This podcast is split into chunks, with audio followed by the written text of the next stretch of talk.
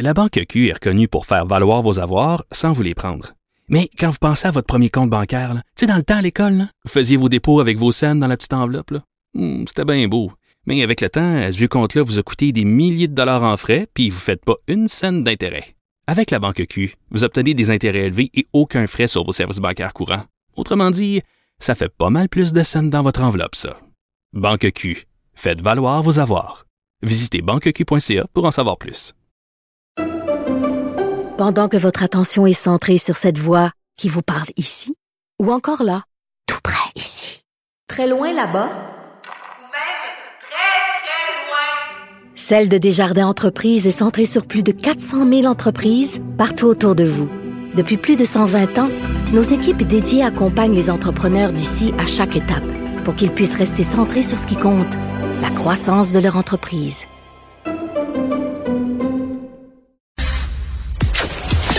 Cher public, nous vous invitons à prendre place confortablement et à fermer la sonnerie de votre téléphone cellulaire. En cas d'incident, veuillez repérer les sorties de secours les plus près de vous. Bon divertissement. Un, deux, un, deux. OK, c'est bon, on peut y aller. Sophie Durocher. Elle met en scène les arts, la culture et la société pour vous offrir la meilleure représentation radio. Sophie Durocher. Tout un spectacle radiophonique. Bonjour tout le monde, très contente de vous retrouver. Vous savez que ces jours-ci, on souligne, je devrais dire on célèbre, parce qu'il y a vraiment euh, l'occasion de célébrer les cinq ans du mouvement MeToo, un mouvement qui a créé énormément de vagues. Et euh, ben c'est l'occasion évidemment de réfléchir. Est-ce que c'est allé trop loin? Est-ce qu'il y a eu des dérapages? Est-ce que c'est plus un bilan positif que négatif? Est-ce que c'est un bilan qui a, oui, beaucoup d'éléments positifs, mais aussi des éléments négatifs? Et quelle meilleure façon de réfléchir à tout ça qu'après avoir lu un livre que moi je trouve essentiel qui s'intitule Que reste-t-il de moi aussi secousse québécoise un mouvement planétaire il est écrit par Amélie Pineda qui est une collègue qui habite qui j'allais dire qui habite haut, qui habite en haut. qui habite juste à côté au devoir. Merci beaucoup euh, Amélie. Merci. Euh, Amélie, les gens connaissent ton nom parce que tu as, avec euh, Émilie Perrault et Monique Néron du 98,5, sorti l'affaire Roson. C'est majeur. Il y a vraiment un après et un avant affaire Roson euh, au Québec. Pourquoi écrire ce livre-là? Qui tu veux convaincre avec ce livre-là? Euh, ben, il y a, y a deux grandes raisons. La première, je pense que c'est parce que comme tout journaliste, tout va très vite. Donc, quand on publie un dossier comme celui-là, le lendemain, on est déjà en train de travailler sur autre chose. Euh, puis cinq ans plus tard, j'avais envie de, de prendre le temps de documenter ce, ce moment-là qui, moi, a changé ma carrière, mais aussi qui a été, euh, je pense, symbolique au Québec parce que, comme euh, tu le disais, il y a un avant et après. Et euh, la deuxième raison, c'est parce que je pense qu'il y a encore une discussion qui est en cours en ce moment. C'est pas terminé. Tout ce que ces secousses-là ont provoqué au Québec, il y a une réflexion qui est encore en cours. Il y a des solutions qui ont été proposées, mais il y en a d'autres qui sont en attente. Donc, c'était un peu de faire à la fois, euh, euh, de laisser euh, noir sur blanc ce qu'il y a cinq ans plus tard, mais aussi je voulais revenir sur avec des personnes qui ont qui ont été des, des euh, impliquées dans le mouvement de différentes façons. Tu sais, je voulais pas que ça soit juste une approche, tu sais, mon mon angle journalistique parce que je reste quand même encore une journaliste, mais je voulais voir cinq ans plus tard certaines personnes comment elles percevaient ce mouvement-là, où est-ce qu'elles en sont rendues, euh, comment elles ont cheminé dans tout ça. Donc euh, c'est pour ça que j'ai parlé à une quinzaine d'autres intervenants pour le livre. Alors, c'est très intéressant parce que euh, on va en prendre quelques-uns. Entre autres, tu parles à Alice Paquet. Donc, euh, ceux qui s'en souviennent pas, elle avait dénoncé un député euh, libéral. Euh, finalement, ça a quand même mené à une enquête policière et l'enquête policière euh, n'a pas mené à des accusations Exact. de la part du DPCP. Le DPCP, quand même, est sorti de son chemin pour dire ce qu'il fait rarement, le DPCP, pour Ouais. dire aucun acte criminel n'a été commis. Je trouve que c'est important de bien situer le contexte. Tu le fais d'ailleurs très bien dans ton livre. Tu parles à Alice Paquet et elle semble dire, elle, que cette dénonciation-là l'a euh, complètement stigmatisée dans la société et que le prix à payer pour la dénonciation est très fort. Oui, Est-ce que ça t'a surpris qu'elle euh, qu'elle soit à ce point-là, euh, disons, désabusée? Ben oui et non parce que euh, je pense qu'en écrivant aussi ce que j'ai réalisé et que plusieurs personnes me disent, c'est ça c'était à peine un an plus tôt. Tu sais, c'est en 2016 qu'Alice elle avait euh, fait sa dénonciation en octobre pratiquement. Oui, c'est ça, c'est pré-MeToo. C'est ça. Donc euh, moi ce qui m'a surpris c'est de constater euh, le chemin parcouru en un an. Puis elle-même le dit, a dit, j'ai l'impression que quand j'ai dénoncé, peut-être on comprenait pas encore très bien euh, les dénonciations, la culture du viol, ce que elle, elle, elle, pensait être en train de dénoncer puis qui allait être super compréhensible. Alors qu'un an plus tard, quand moi aussi éclate, on voit vraiment une solidarité. T'sais, oui, il y a eu des critiques sur ben là pourquoi les personnes n'ont pas dénoncé. T'sais, on a entendu tout ça, mais il y avait quand même une solidarité qui s'est manifestée plus rapidement qu'à l'époque euh, où Alice Paquette a dénoncé. En même temps, Amélie, on va se dire les vraies affaires. Il y a des raisons pour lesquelles à l'époque de l'affaire d'Alice Paquet, mhm. il n'y a pas eu de solidarité. C'est qu'il y avait énormément de contradictions dans son témoignage et aussi, à partir du moment où le DPCP dit aucun acte criminel n'a été commis, moi, la première, j'ai beaucoup réagi à ça et j'ai été estomaquée, par exemple, que quelqu'un comme Manon Massé, qui siège à l'Assemblée mhm. nationale, dise, ben moi, je crois à Alice Paquet, qu'un élu, qu'une élue dise à une, une présumée mhm. victime, on vous croit, mhm. alors que la justice venait de statuer. Euh, ça pose un problème quand même, Amélie, non? Ben, en 2017, ce que ça nous a quand même montré, c'est que, tu sais, les données sur les agressions sexuelles, là, elles existent depuis quand même plusieurs années. On le savait, c'était le... Peu de gens dénoncent, ça, c'est clair. peu de gens dénoncent, c'est majoritairement des femmes. Elles connaissent la plupart du temps leur agresseur allégué.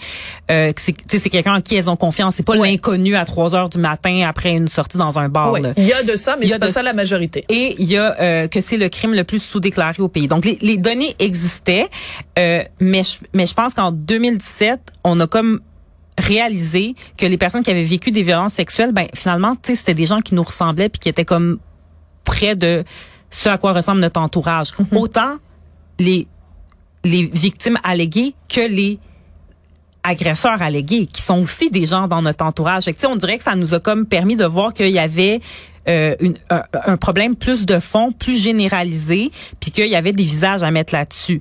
Pour revenir au fait que le DPCP porte ou ne porte pas d'accusation, ce que j'ai envie de répondre, c'est c'est comme dans d'autres causes. On dirait que les, violences sexuelles, on l'a souvent vu comme étant quelque chose. On veut pas toucher à ça parce que c'est du privé. Euh, c'est entre deux personnes. Il y a pas, euh, tu sais, euh, c'est dans un moment, euh, tu sais, c'est ça entre deux personnes. Il y a pas d'observateur. Mais avec du recul, je me dis, sais, des allégations là dans l'industrie de la construction, il y en a eu. Euh, il y a eu des, des, allégations pour fraude dans certaines mm-hmm. entreprises. Puis c'est les mêmes démarches qu'on qu'on fait, c'est-à-dire parfois on a publié des allégations qui n'étaient pas prouvées encore devant les tribunaux mais ça ne veut pas dire qu'elles elles ne sont, sont pas produites. Il y a un travail journalistique qui a été fait pour démontrer tout ça.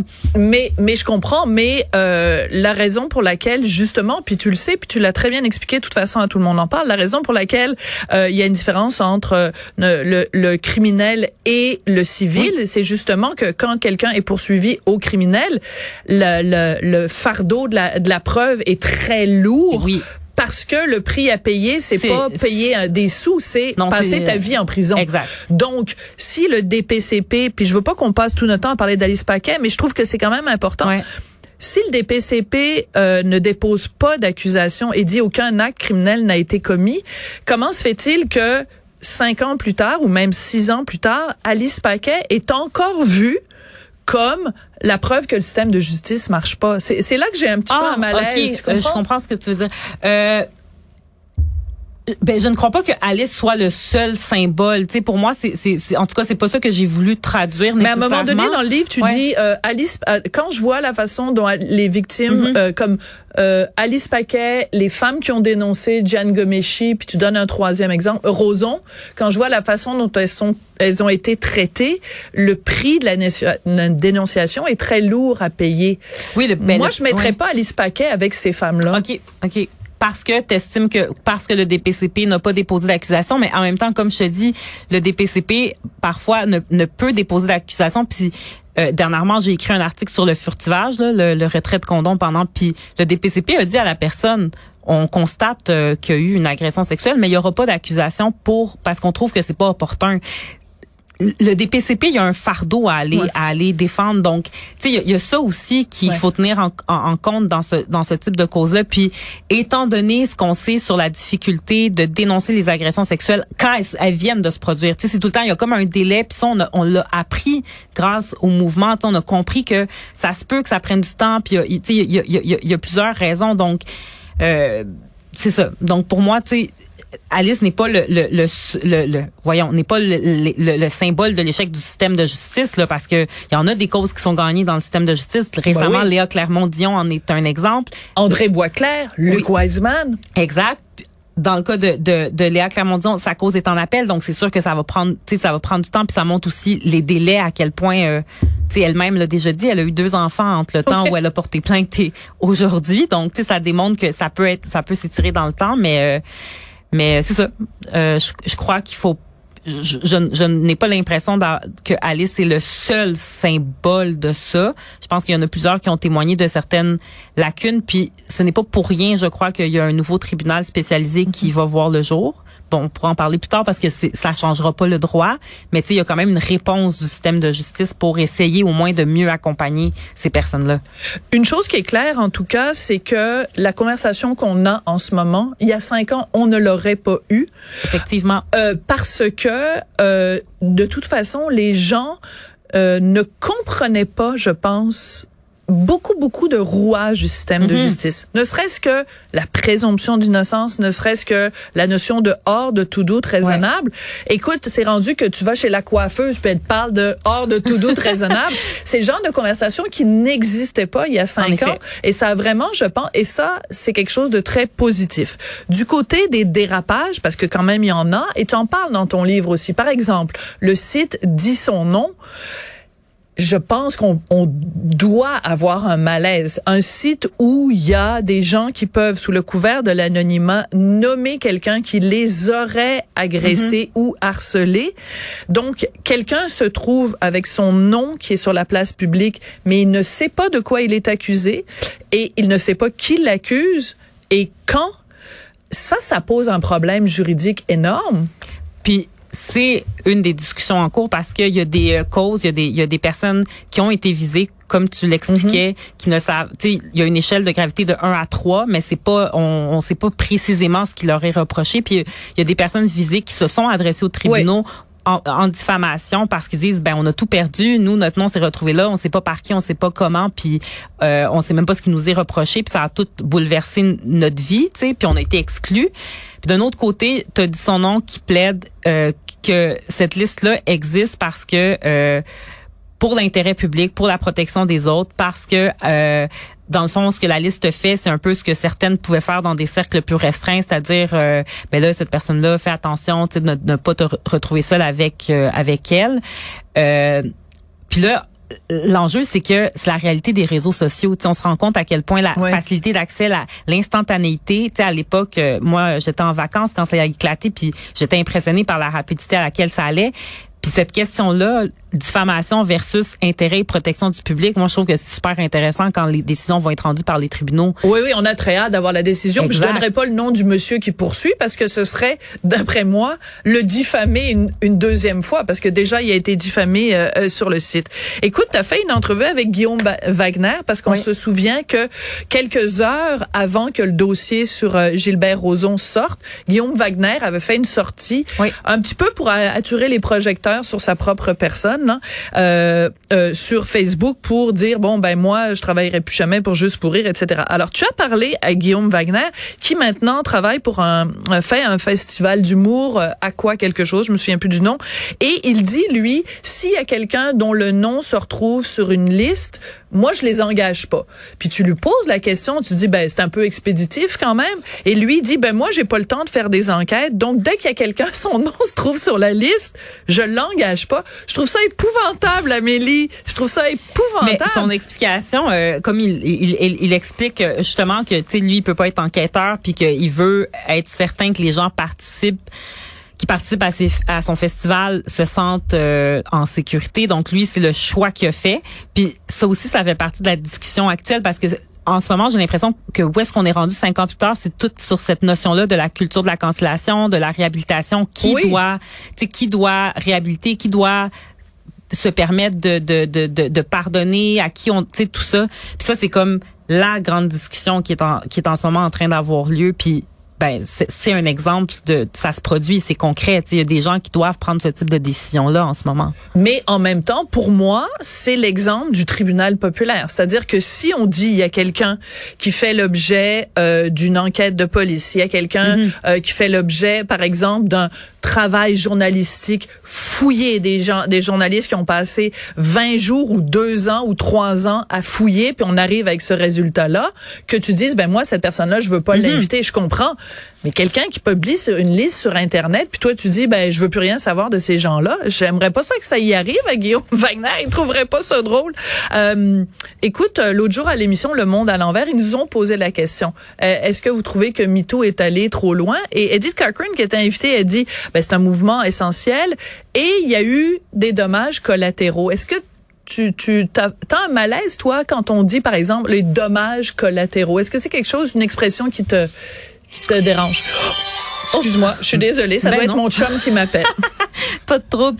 Euh, ben, c'est-à-dire euh, dans, dans tout type de de de de, de de dossiers qu'on mène de façon journalistique, tu sais, ça, il, peut y avoir des, des conséquences, mais ouais. euh, en 2017, c'était difficile de savoir qu'est-ce que ça allait provoquer. on était concentré sur un travail journalistique, il y avait une source du nombre, il y avait un mouvement qui n'était pas que québécois, il était planétaire. Euh, mais c'est sûr que si on voit ce qui se passe devant les tribunaux, comme on disait, la cause de dit son nom contre certaines, ben en fait certaines personnes visées contre, dit son nom. Euh, il, il, y a eu visiblement des dommages. Puis là, c'est pour ça que je dis ce qui va être intéressant, c'est de voir euh, le, poids de ces personnes-là qui ont, qui ont perdu des choses concrètement versus d'autres qui disent mais nous on le fait parce qu'on veut protéger parce que c'est un fléau social les violences sexuelles puis on veut pas que la personne récidive ça va être intéressant de voir comment le tribunal va traiter ces dossiers-là. En même temps, le message qu'il faut envoyer euh, aux victimes, c'est la meilleure façon de s'assurer que ces gens-là ne fassent pas d'autres victimes, c'est justement d'aller à la police et la police va mhm. faire enquête et il va y avoir un procès.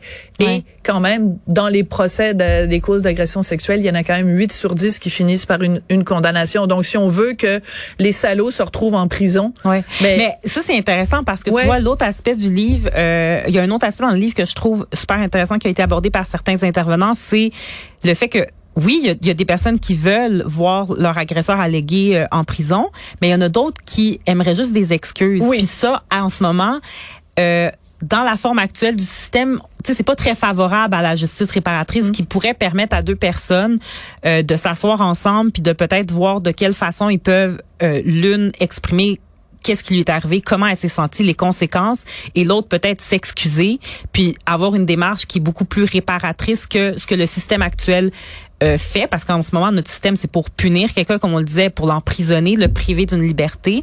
Puis en 2017 et même en 2020, plusieurs des personnes qui témoignaient, souvent, c'est pas tant pour une condamnation, là. C'est pour se libérer d'un fardeau, puis surtout entendre le terme excuse et espérer que la personne ne, ne, reproduise pas le comportement inapproprié à l'égard de d'autres. C'est vraiment, c'est beaucoup plus ça qu'on entend que des gens qui veulent voir euh, quelqu'un croupir en prison pendant des années. Ouais.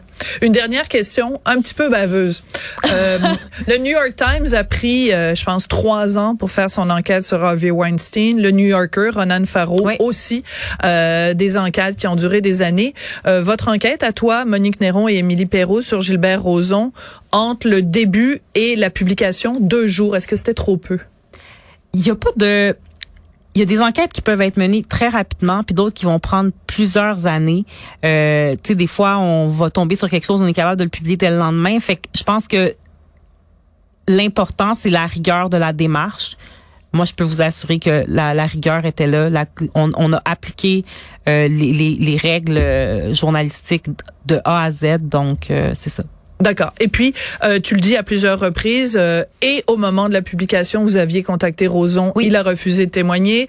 Euh, tu l'as contacté aussi pour la publication de ce livre, puisque tu t'offrais la, la, chance à différents intervenants de réagir. Puis Gilbert Roson a, a décliné. Donc, il n'a que lui à, à, blâmer si sa parole est, est, pas est pas entendue. On a pu quand même rapporter euh, euh, sa perception parce qu'il a livré un témoignage. Euh, en fait, il a, il a fait un, un interrogatoire hors cours dans le cadre de sa poursuite en diffamation contre les animatrices Julie Snyder et Penelope McQuaid, où euh, il parle de comment il a vécu 2017. Donc, ça m'a quand même permis de d'inclure ces, ces sa perception parce qu'il a exprimé devant euh, devant ben en fait elle est déposée en ce moment devant la cour. Voilà. Et en résumé, il dit ben c'est terrible et puis on a gâché ma vie et euh, c'est tout ça est allé beaucoup trop vite.